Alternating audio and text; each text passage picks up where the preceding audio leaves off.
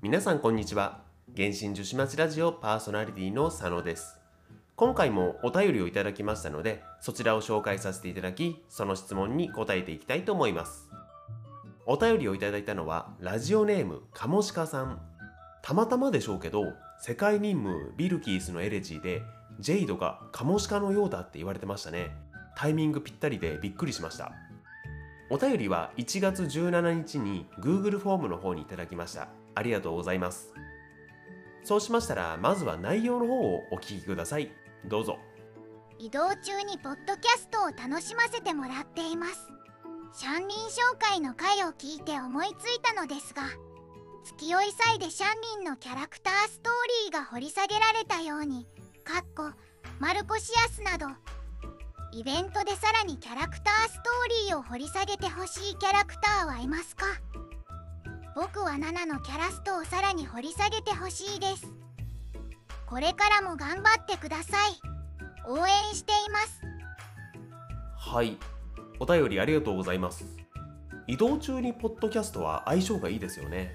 私も主に仕事の合間の移動中に車の中で聞くことが多いですね。でシャンリンの回を聞いていただいた上でストーリーを深掘りしてほしいキャラはいますか？という質問でした。シャンリン界では少し触れるくらいでとどまりましたけども最初の頃はただの変わったタヌキだと思っていたグオーパーがまさかかまど神の魔人マルコシアスだったとは思いませんでしたよね。月酔い祭の最後にグオーパーが勝利先生ガンオテイ君ですね。と再会する場面は感慨深いものがありましたよね。とても素晴らしい物語でした。そしてカモシカさんは7のキャラクターストーリーを掘り下げてほしいということでしたね。確かに7もまだまだ謎があるキャラクターですからね。ぜひ取り上げてほしいですよね。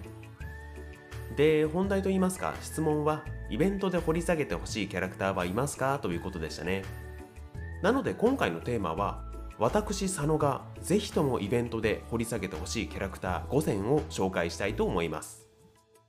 やっぱりキャラクター紹介の時とかにストーリー見ていくとこれは何だって思ったり明らかに重要そうなキャラとか事件出てきたりするんですよね。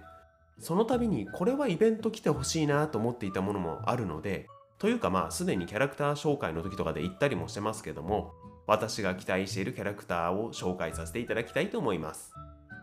まずは1人目7になります。カモシカさんも挙げてくれた7ですね。カモシカさんが掘り下げてほしいのがどこかはわからないですけども私佐野が掘り下げてほしいのはキャラクターストーリー4と5の部分ですね。7の過去と白日について述べられていますのでまずはそちらを続けてお聞きください。どうぞ。この古い物語はとっくに人々に忘れられていた。ナナというごく普通の薬取りの娘が誤って戦況に入り右足を怪我した。怪我を処置するため彼女は慌てて洞窟に入った。傷口に包帯を巻いていると彼女はこの世界に存在しないものの声を聞いた。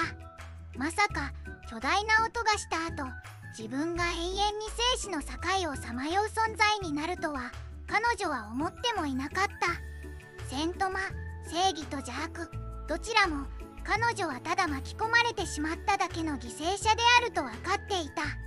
これは天の意志かもしれない。瀕死の彼女はなんと神の目を手に入れ戦魔大戦を終結させた。彼女を不憫に思った仙人たちは各々の戦力を7の体内に注ぎ彼女を復活させようとした。しかし蘇った7は体内の戦力を制御できず暴走し始めた。この騒動を収めるために利水定山神君は仕方なくこの不幸な娘を琥珀に封印した。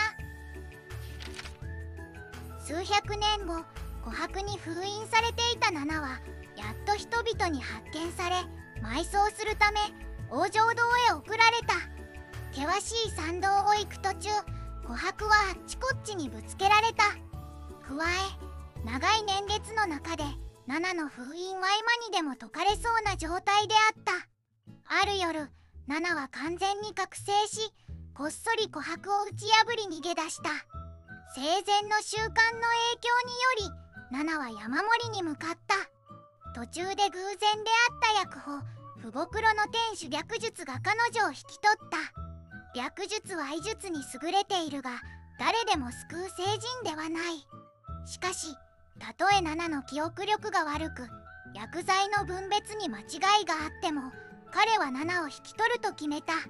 ナナに対する寛容は彼が個人的に追い求めているものと何らかの関係性があるらしい。ナナの動きは遅いが頭の回転は遅くない。ナナはとっくに略術の狙いに気づいていたがあまり心に留めてはいなかった。経験しすぎたのかそれとも孤独な時間が長すぎたのか。たとえこのに何らかの企みがあったとしてもナナは彼を感謝している。ナナを襲ったこの世界に存在しないものの声とは何者なのか。魔人戦争ではなく戦魔大戦とは何のことなのか。白日が個人的に追い求めているものとは何なのか。疑問は多々ありますよね、まあ、ただ最後の白日が追い求めているものはフータオのキャラストーリーなどから分かりまして不老不死を求めているんですよねこの辺りも踏まえて7の掘り下げは白日実装、まあ、実装するかは分かんないですけども実装してから伝説任務もしくはイベントで来るんじゃないかなと思っていますね。まあ、というか期待していますね。続きまして2人目はフィッシュルというかまあオズですね。冒頭でグオパーのことを言いましたけども召喚獣系ってやっぱりみんな不思議ですよね。イットの牛尾にしろココミのバケクラゲにしろ。ただその中でもフィッシュルの相棒オズだけ別格ですよね。会話できるんですよ。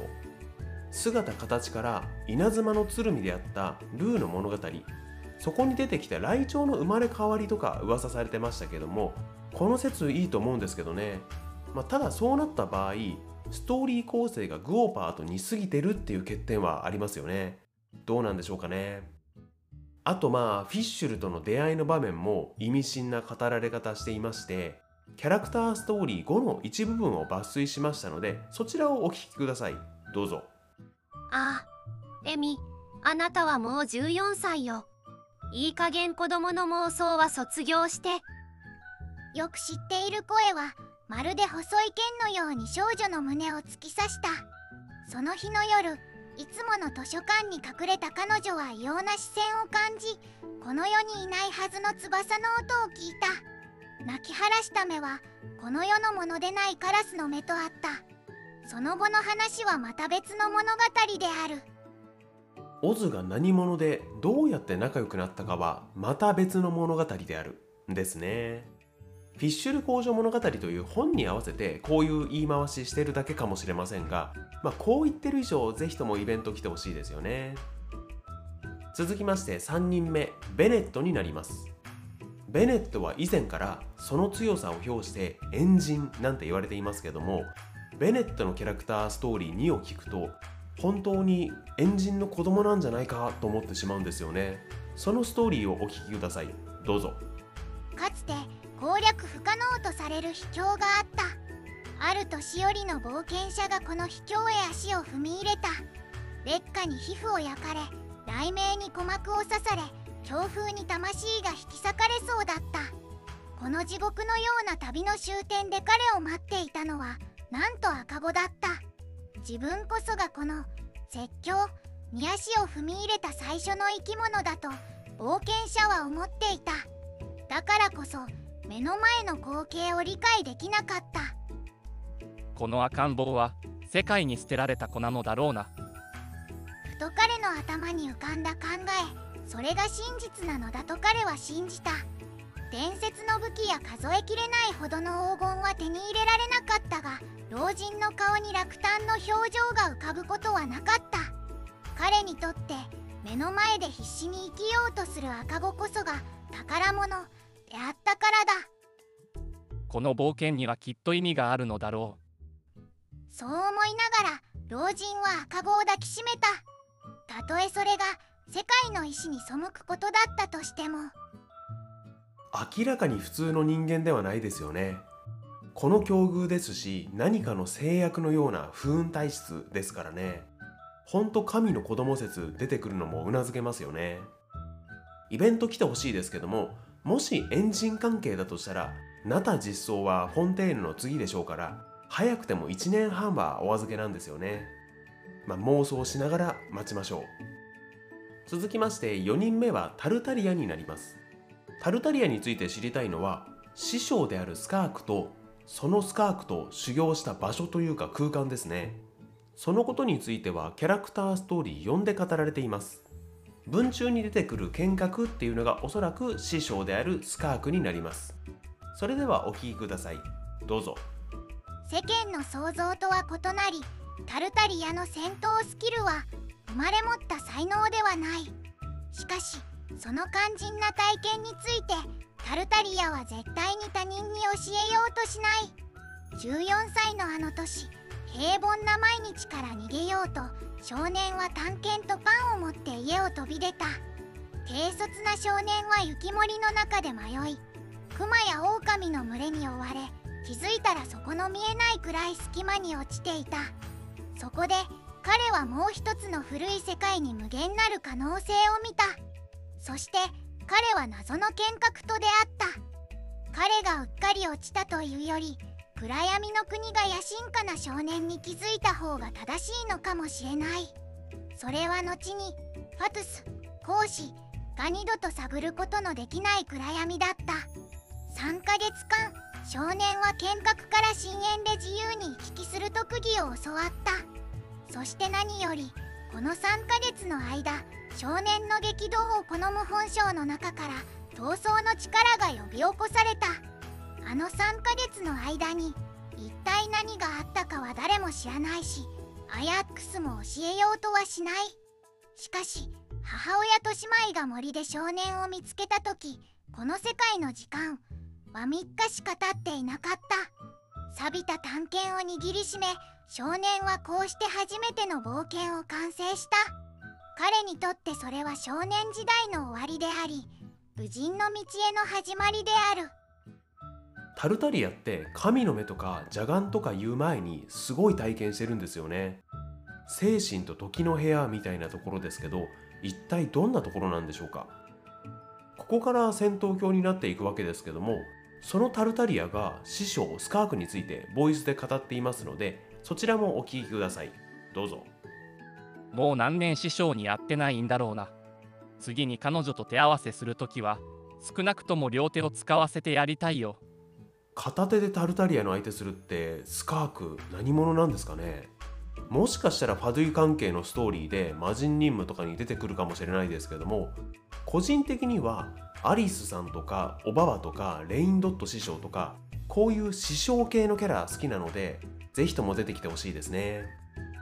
続きまして最後5人目というか5人目6人目。アンバーとエウルアになります。これは2人のキャラクター紹介の時にもイベント来てほしいって言ってましたね。アンバーの祖父でエウルアの師匠の行方ですね。アンバーとエウルアのキャラクターストーリーそのまま紹介すると繰り返しになるので今回はちょっと違った角度からこの祖父のことを紹介しようと思います。この祖父のことが載っているのはセフィロス・アローの武器ストーリーに載っていますのでそちらをお聞きください。どうぞ。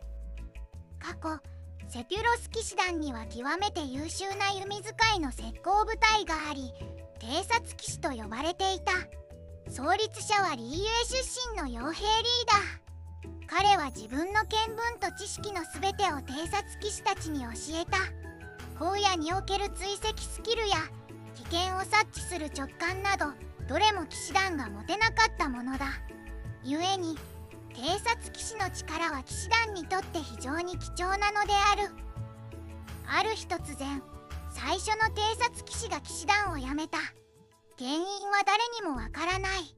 それ以来この部隊は名前だけの存在になった。当時の編成もそのまま残っている。しかし今なお偵察騎士の名に泥を塗らないように日々頑張っている人々がいる。この最初の偵察騎士というのがアンバーの祖父ですね。このアンバーの祖父の物語については今まで開けた5つの中で最も来る可能性高いんじゃないかなと踏んでますね。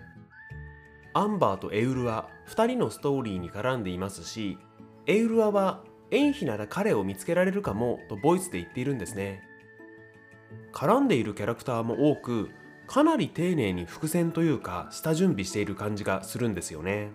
フォンテーヌ行く前の導入としてモンドにあると言われているドーンマンポートそこが新しく開放されてそこでの新イベントっていう登場の仕方一番期待していますね。こんな感じで5選上げてみました。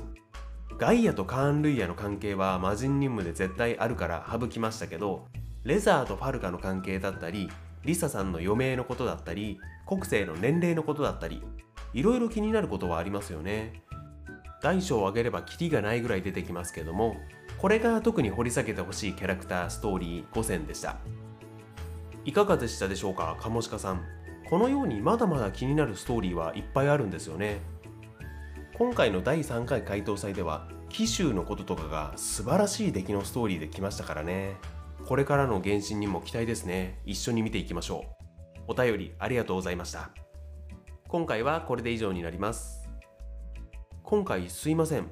音質がですねエコーがかかってるというかお風呂で録音してるような声に多分聞こえてると思うんですけどもこれちょっとまだ原因がわからなくてですね原因の解明今努めていますのですいませんがもしかしたらもう数はこんな音質になってしまうかもしれないですけども申し訳ありません。そういった音質などのことも含めてご意見ご指摘ご質問などありましたら概要欄に Google フォームのリンクと Twitter のリンク貼ってありますのでそちらからメッセージいただけると助かります。よろしくお願いいたします。それではお疲れ様でした。